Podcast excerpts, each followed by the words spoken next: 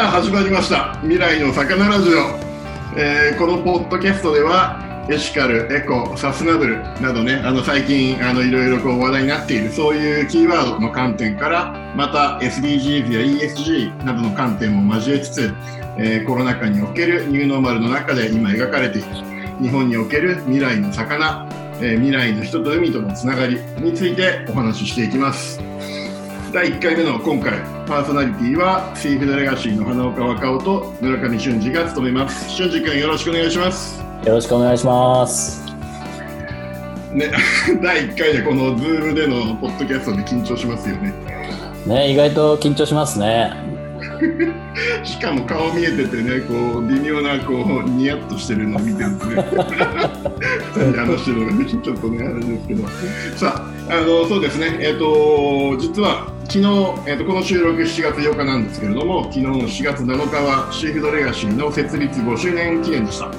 で今日の朝、今日から朝なんですけれども、朝一からポッドキャストの今回第1回目の収録。ということで、まあ、僕はこの新規一転でも、このね、6週6年目がスタートっていうことで新規一転でも、まあ、初心貫徹が大事だなと改めて思う、あのー、そういう気持ちなんですけれども、俊二君、この6周年目が始まった最初の朝、お気持ち、意気込み、いかがでしょうか？若干朝早いなという気持ちがものすごいありますけど あのテンション上げて、ね、6年目もあの今日から頑張っていきたいなと思ってます頼もしい素晴らしいよろしくお願いしますさあじゃあ第1回目の今回のポッドキャスト、えー、っとそもそも、まあえー、僕たちが、えー、っと推進しているサステナブルシーフードって何だとサステナブルシーフードって何で重要なんだっていうところからあのちょっと始められたらいいなというふうに思います。まあ、サスブルシーフードって、なんで重要なんですかね？なんで僕たちをしてるんですかね、正直。ね、ずっとこういうことをね、そもそも論に立ち返るのって大事ですよね。ね。うん。なんかね、サスナブルシーフードって言うと、なんかこう、持続可能な水産物って言うと、ものすごく抽象的なな響きに聞こえますけど、でも中身をね、あのー、辿っていくと、やっぱりこう、調達する、あ、じゃない、あの、購買か活動であったりとか、あとはそういうものが、こう、海とか人にね、漁師さんであったりとか、そういう人たちに対して、あのー、まあ、いい風に繋がっていくっていうような、まあ、仕組みがサスナブルシーフードの中にあるような気がしますけどね。うん、そうですね。しかもそれってね、だいぶ浸透してきたなって、この5年ぐらいで、えの浸透してきたなと思って、それまでって、結構魚ってそもそもサスナブルでしょ？海広いし、いくらでもいるんでしょ？みたいな考え方が一般的だったんじゃないかな、日本でね、と思います。それが、まあだいぶ、例えばマグロとかウナギとかそういうニュースも出てきて、あれ？これ広いと思ってた、無限にあると思ってた海、実はあの人間の手が届く、あの人間のこう手に収まってしまうぐらいのサイズなんだ。もっとこう大事にしていかないと食べるものもなくなっちゃうし、生態系もなくなっちゃうんだねっていうのが、少しずつこう浸透してきてるのかなっていうのを、あの、このね、仕事し、活動してても感じるところでもありますよね。うんうんうん、そうですね。うん。まあ、あとはやっぱり、あのー、改めて、この水産とシーフード？に携わってる人たちってたくさんいるんだなと、多くのセクターの方々がそれに携わってて、やっぱりその海があるから、えー、地域が豊かになるとか、人が、家族が幸せになるとか、あの、そういうのって大きいなっていうことも感じますね。俊二君なんか特にこう、あの、漁業現場によく行くから、そういう気持ち、こう近いところがあるんじゃないですか？うん、いや、そうですね。やっぱりこう、ね、自然資本ってね、大げさに言うと、やっぱりこう、ね、資源の上に成り立っている第一次産業っていうところが、やっぱり漁村には顕著にね、ありますし、なので、こう、持続可能性っていうとすごい長期的な話になるけれども、でもやっぱりこう、すごく重要なトピックで、だけど、やっぱり苦しんでる漁師さんたちもね、漁村もいっぱいあって、だからこそ、なんかこう、すごい解決の糸口っていうのをね、あの、漁村だけじゃなくて、漁師さんだけじゃなくて、いろんな人たちと見つけていくような、あの、仕組みって本当大事やなって、やっぱ現場に行くと特に思いますね。うん僕もね、本当にたまにだけど、あの、俊二君と一緒に現場なんかに行くと、漁師さんたちは、やっぱりこう、海、ずっとね、あの、それこそ何代も前からその海と一緒に生きてきた人たちが多いっていうのもあると思うけど、海のこと大好きだし、魚がいなくなってるとか、あの、小さくなってるっていうことを分かってて、このままじゃいけないなと思ってる方って本当たくさんいますよね。うん、いますね。それがいまいちその管理の部分とか、あるいはこう流通に乗って、あの大量消費、大量、大量生産、大量消費型、あの薄利多売型の,、あのサプライチェーンに乗っちゃうと、なんかそういうものがどんどんこう途切れちゃって、で結局消費者に届く頃には、こう何のメッセージもない魚になっちゃうっていう部分もあるのかなと思ったりもします。うんうん、そうですね。日本はね、本当漁業っていう文化がものすごく根強いね、あの、他の国とも比べてもですよね。うん、だからこそ、なんかそういう単純にこう、タンパク源を、なんていうんですか、供給する、なんていうんですかね、産業っていうだけじゃなくて、やっぱりもっとこう深い、えー、漁漁業のなアイデンティティであったりとか、文化であったりとかで、そういうのが本当根強くあるような気がしますね、特に日本は。いいですね。漁業のアイデンティティって僕もね、あの、まあ、たまにしか行かないから結構何を知ってるんだっていう感じかもしれないけれども、でも、あの、何度か、あの、シークドレガシーのチームとも話をしているように、漁師さんたちがこう、釣りとか網をこう手繰り寄せる時のこう筋肉とか、そこから出る汗と、あと海のしょっぱさとか、なんかそういうのがね、あの伝わってくる魚の料理とか商品っていいなっていうふうに思いますね。うん、そうですよね。で、特にね、話を聞く、聞いたり、あの、させていただくと、やっぱりこう、なんていうんですかね、あの、自然観というか世界観というかっていうところがね、やっぱり海が自分たちの職場だからですね、やっぱり本当、すごく深みのあ、深みがあって、ね、あとね、なんかこう機材が壊れても星を見て帰ってくるような、あの、なんか科学とか技術に頼らない、そういうね、ね人本当本能的な強さもすごくあったりするから、すごく、あの、個人的には魅力を感じますね。本当ですよね。だからね、これサスナブルシーフードってなんだなんで重要なんだっていうテーマのお話だけど、なんて言うんだろう、単純にこう、カタカナでちょっとかっこいい先端的なワードっていうんじゃなくて、本当にこう、僕たちが地に足をつけている地球と共に暮らす、えー、地球の表面の7割をあの占めている海と一緒にどう生きていくか、えーと、どう、ね、共存していくかっていうもう本当に、あの、根本の部分の話ですよね。うん、そうですね。なんかね、海洋環境を守ろうっていうわけじゃなくて、今おっしゃったように共存っていうところがやっぱり、あの、非常に重要だなって思うところで、その共存っていう言葉の中に、例えば経済的な、あの、側面もあるだろうし、守っていくっていうサステナビリティの観点もあるだろうし、ね、なんか本当そういう意味を含めた共存っていうのが、ね、あの、浜浜で変わったりとか、あとはね、それを調達する市場の企業の方々たちの、まあ、企業文化であったりとかに似合ったものが出来上がっていけばいいですよね。本当ですね。で、そんな中で、じゃ僕ね、改めて春菊に聞きたいんだけれども、シェイフドレガシー設立5周年昨日って言いましたけれども、あの、記念、大きく分けてシーフドレガシー記念が2つ、まあもっとあるかな。1つは、あの、誕生日、あの、設立記念日。もう1個は、成人式的なものなのかなって、それが、あの、オーシャンアウトカムス、O2 と一緒になったっていうところなのかな。あ、結婚式の方がいいのかな？わかんないけども。そこでね、あの、俊二君と一緒になった、えー、それが2年ぐらい前ですかね、もうね。そうですね、2018年末でしたね。そうですよね。なんか、まあ、その時から、まあ、その時までもね、あの、お互いが何をやってるか知っていて、だから一緒にやろうっていう決断をしたけれども、改めて、あの、俊二君がなんでこの活動に、あの、人生を捧げる、あの、こう、一生懸命やってるのかっていうのを、リスナーの皆さんにシェアしてください。恥ずかしそうな顔してる。かしこまってね、そういう振られるとなかなか恥ずかしいですけどね。でも本当最初はもうすごくシンプルで、僕、父親がすごい釣りをしてたんで、釣りが大好きで福岡なんですけど、やっぱり海釣りなんですよね。はい。で、そこから入って、で、まあ、あの、海外、あアメリカで8年ぐらい住ませていただいた、住んだ時に、やっぱりこう、釣りっていうのが自分のやっぱり根幹にあるアイデンティティの中にあって、で、まあ、自然、釣りを通して自然となんか人間の関わりみたいなっていうところが、どんどんどんどん、こう、20代前半になってくると浮き彫りになってきて、で、自然って大事やな、自然から学ぶことめっちゃ多いなって、自然守りたいなとかっていう、こう、思いが強くなって、で、まあ、でも社会のあり方みたいなところに、こう、な、なんです、疑問を抱えてた、ね、は、こう、時期があって、で、それに中指立ててた時期もあったんですけど、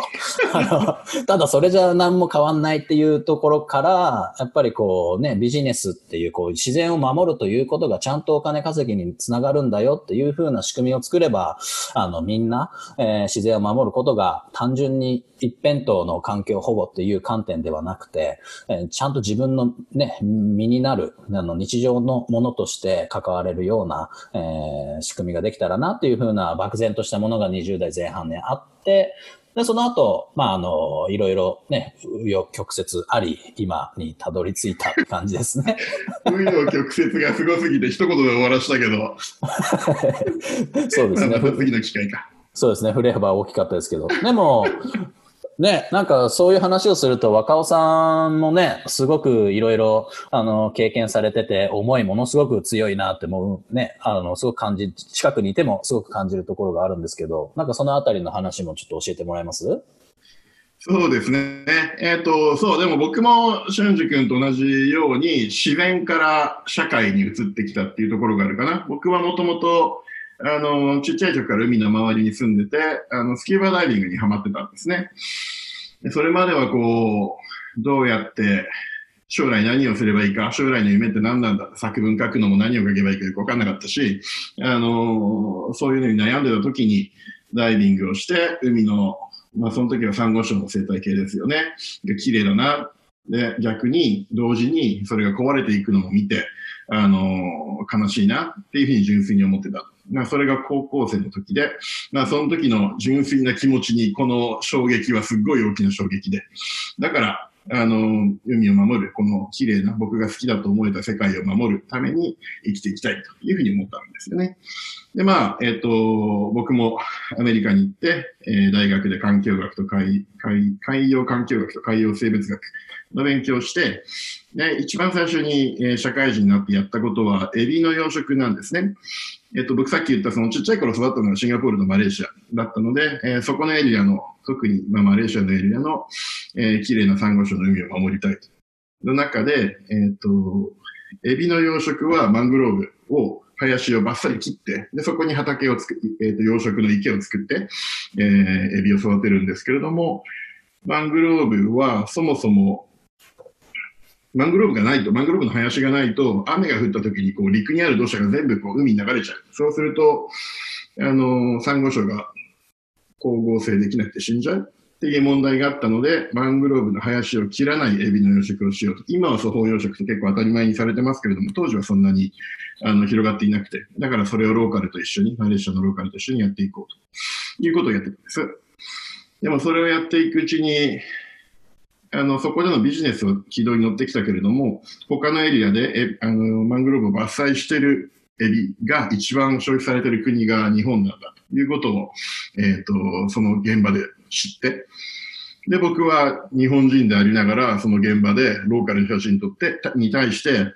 木を切らなくても生きていけるよっていうことを教えてた、伝えてたっていうことに、こう、すごくこう自分で矛盾を感じて。だから、日本で、あの、魚の食べ方、魚との付き合い方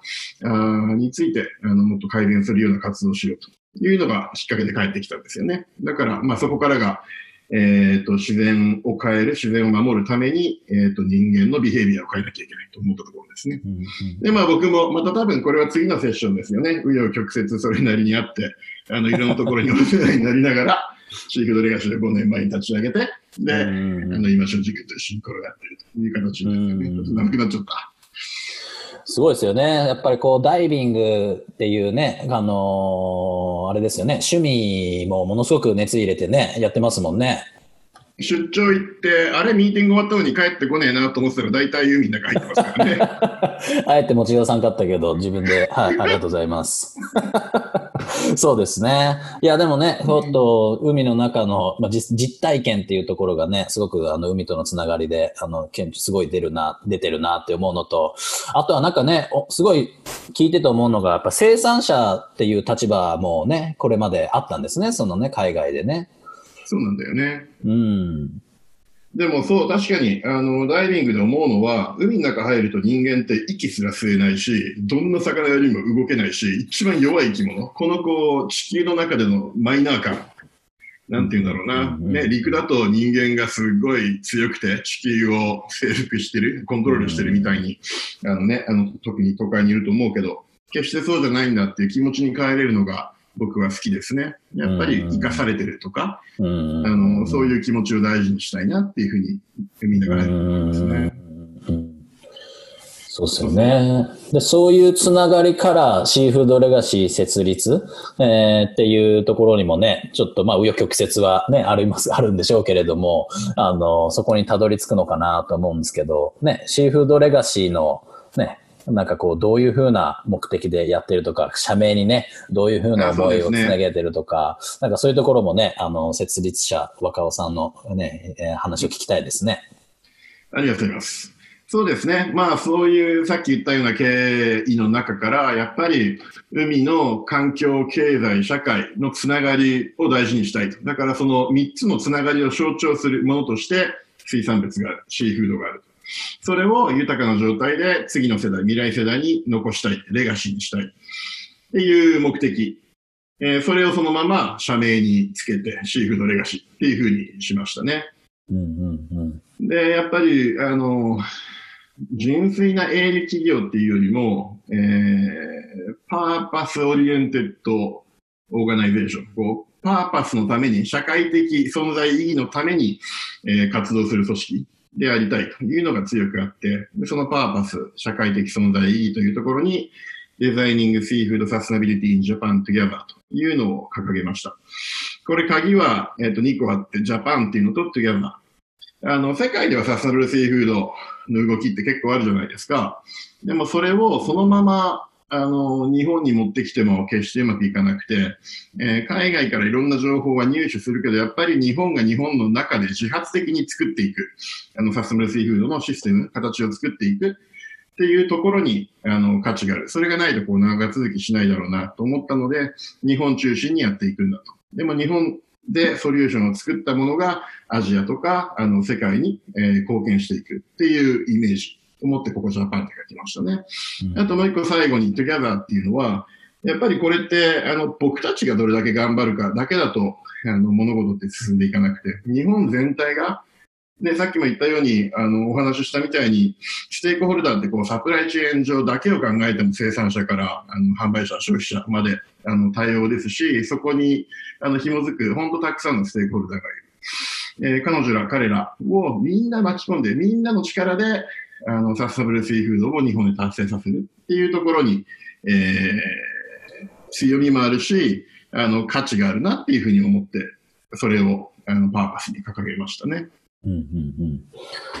ね、すごくわかりやすい、なんていうんですか、シーフードレガシーっていう名前もね、すごいいいなって、あのーなんですか、設立の時、ものすごく思ってましたね。ちょっと触れ、あの、触れさせていただければなと思うのが、ね、北米市場、欧米だったら結構サステナブルシーフード、ね、あの、すごく高まりを見せているっていうところもありながら、でもその解決方法をね、コピペで日本に適用してもなかなか浸透しないっていう、あの、ところをおっしゃってましたけど、あの、なんで浸透しづらいんですかね？どういう形がいいのかっていうようななんかね、あの、話も聞けたらなと思ったんですけど、どう思ってます、うん結局こう、あの、中の本当の手を動かすステークホルダーが、あの日本の中のプレイヤーが納得するかどうか、納得感があるかどうかなんだと思うんですよね。あの、やり方、テクニックとか、みたいなものは、その海外から学べるものは本当多いと思いますね。でもそれを、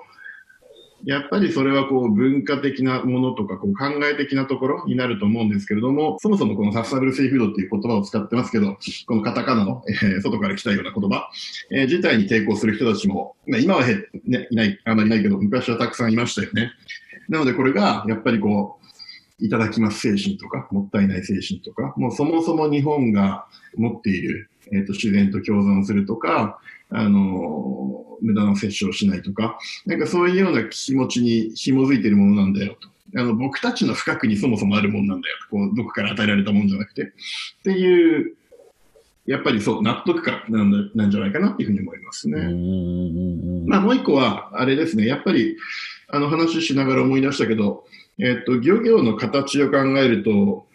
欧米に比べて日本はこう小規模の沿岸漁業者が多くて、一個の家族で一個の船を持ってて一個の会社みたいなところが多いので、まあそういうところのシステム的な違いももちろんありますよね。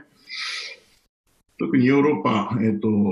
うん、資源管理が成功してるとされているノルウェーとか、例えば例にとると、小規模の沿岸漁業ってもう、まあ、淘汰されましたよね。淘汰された後で、えー、管理がしやすくなってサステナブルになったというふうにあの僕は見ます。でも、それが日本がたどりたい道なのかっていうと、僕は違って、えっ、ー、と、やっぱり日本の沿岸小規模漁業者と共にサステナブルスイーフードを達成することが大事なんじゃないのかなというのは強く思いますね。まあ、それはね、俊二君も強く思っていることだからこそ、あのー、気持ちが一致して一緒にやってるっていうところですよね。うん、そうですね。あの、オーシャンアウトカムズっていうね、あの組織自体も、あの、国際関係 NGO だったので、やっぱりこう、北米、欧米のね、モデルっていうものが、まあ、日本、あっていうのが、まあ、基盤にあった、えー、っていうところで、まあ、やっぱ本当コピペでね、に世界の国際事例を、成功事例を日本で適用できないなっていうのは、本当すごく、あの、ふつふつと感じてたところでしたね。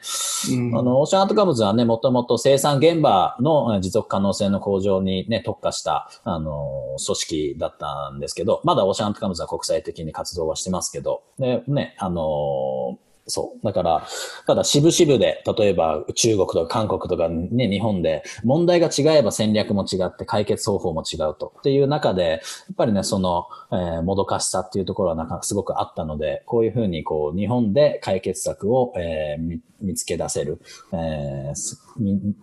日本の皆さんとですよね。えー、っていうのがやっぱすごくいいなと思いますね。ね、やっぱりこう、それぞれの地域で解決策を地域のプレイヤーと一緒に見出す。えー、でもそれと同時に国際的な NGO とつながってる。えー、それってオーシャンアウトカムスもそうだし、あの他にもたくさんの NGO があって、そういうところからの知見もとかネットワークとか、あのー、えっ、と、すごくこうサポートしてもらってるところもあるし、一緒に働いてる、活動してるところもあって、あの、そういうこう連動性で、この5年間、あの、動いてきてるっていう感じは、あの、動いてきてるっていうのは、この日本でこのムーブメントが動いてきてるっていう感じはありますよね。うん、そうですね。まあ、動いてきてるっていう部分で、日本の水産業界はどんな風に変わってきたかっていうところなんですけれども、まあ、これ特に、いや、本当5年でいろいろ変わったなと思うけど、例えばじゃあ生産サイドとか加工流通セクターとかって、あの、俊二君どんな風に変わってきてますかね？えっと、まあね、コロナ前の話とコロナ後の話でまたね、あの、コロナの影響がある前と、まあ、あると思うんですけど、でも我々もこの活動、まあ若尾さんはもっと長くやってらっしゃると思うんですけど、僕もまあ、あの、10年近く、えー、させていただいてる中で、ものすごく肌で感じますね。あの、サステナブルシーフードに対する、なんですかね、風向きが大きく変わって、で、実際に物事、サステナブルシーフードが省流の中で動いて、て、で、生産現場の方も、えそれに向かって、え認証を取ったりとか、あの、漁業改善プロジェクト、養殖ね、漁業、漁業改善プロジェクトをやったりとか、あなんかそういう高まりはすごく肌で感じますね。うん、うんそうですよね。なんか具体的に例えば調達方針って何とか、あの、漁業改善プロジェクトって何みたいなのを、またこう別の機会にこのポッドキャストでやりたいですよね。そうですね。うん。でもやっぱそういうね、お話もいただくことは多いので、すごく、あの、肌で感じますね。いいですね。やっぱりそうやってこうビジネスセクターが動いていく、サプライチェーンが動いていくと、消費者にそれだけ、あ、こういう選択肢があるんだとか、こういう問題があるんだというのも届くだろうというのもあるし、もちろんサプライチェーンの特に、えっ、ー、と、川、下側が、えー、ササスナブルシーフードの需要を増やしていくと、実際に海での魚とか漁師さんたちのあの活動がサステナブルになっていくというのがある。プラス、あの、この動きが活性化していることが僕はすごく影響していると思うんですけれども、それによって漁業法が改正されたりとか、今の新しい法律、漁獲証明制度の法律を作ろうとか、なんかそういう動きもあって、漁業法があの、こんな大規模に改正されたのだって70年ぶりっていうね、本当にあの、戦後間もなくの頃以来のことなので、あの、大きな改革の時に僕たちは今いるなと思いますね。本当に、あの、サステナブルシーフードのムーブメントが盛り上がっているところ、僕たちとしては、あの、エキサイティングだし、あの、大事なところ、あの、戦いの大事なところにいますよね、動きの中うん、本当そうですね。あのー、ね、同時にやっぱりこう、最終的にはね、こう、なんていうんですか、生産現場のね、漁師さんであったりとか、あとはね、魚が増えたとか、漁師さんもこう経済的メリットがあったとか、やっぱそういうね、あのー、成果っていうところが、やっぱり最終的には非常に重要だなって、あのー、常々思って、ってるので、やっぱこう漁業法改正っていうものが一つのバックボーンになりつつ、ただ同時にこうやって企業の方々もそうやって頑張ってる漁師さんから買いたいとか、えっ、ー、と言うと漁師さんも、あ、ちゃんと資源管理すれば儲かるんだとか、なんかそういうふうな、こう、社会の情勢につながっていけば、あの、まあ、情勢につながっていく今追い風になりつつあるんじゃないかなとは、あの、すごく思いますね。うん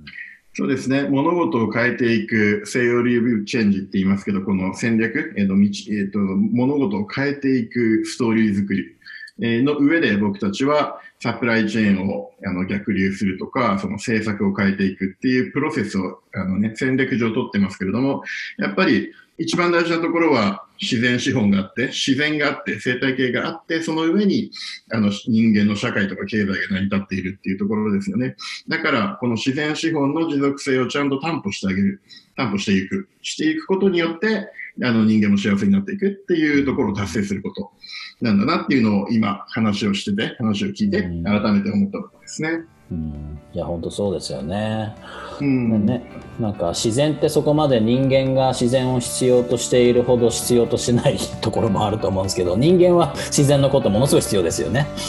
確かにね、うん、だからねあの守っていかないといけないですよね。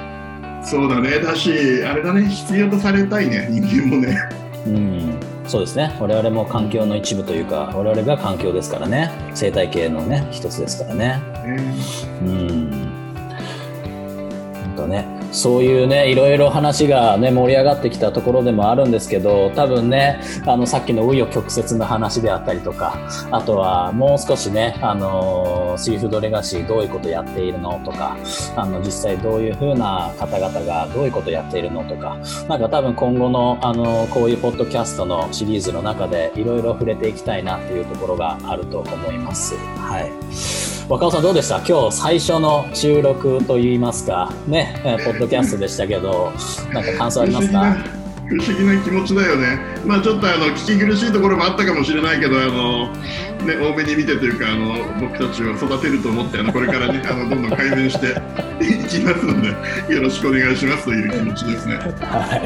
い、そうですね。あの自分も一緒です、はい、よろしくお願いします。ということで、まあ、今日、えー、第1回目のポッドキャストを、えー、今回で終わりたいと思います。まだ第2回、第3回と続いていくと思いますので、ぜひ、えー、時間がある方、そして興味のある方、えー、ぜひ、そうですね、えー、ポッドキャスト聞いていただけるとすごくありがたいです。では、まずは第1回お疲れ様でした。どうもありがとうございました。ありがとうございました。